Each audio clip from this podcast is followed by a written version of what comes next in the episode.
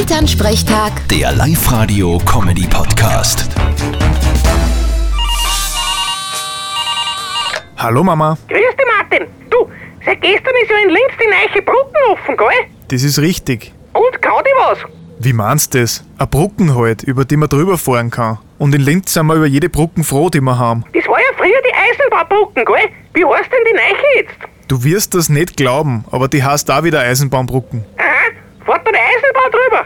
Na, tut's nicht. Ja, wieso heißt es dann Eisenbahnbrücken? Ja, da waren wahrscheinlich die kreativsten Köpfe am Werk und haben wochenlang nachgedacht drüber. Ja, aber das passt ja doch gar nicht. Eisenbahnbrücken und dann fährt da gar keine Eisenbahn. Ja, und ein Zitronenfalter faltet da keine Zitronen und ein Buchhalter halt kein Buch. Genau, und ein Motor haben muss man auch nicht stricken. Na, ihr seid ja alle so gescheit. Was erklärt's mir als nächstes? Dass ein Muskelkater nicht mehr out, oder was?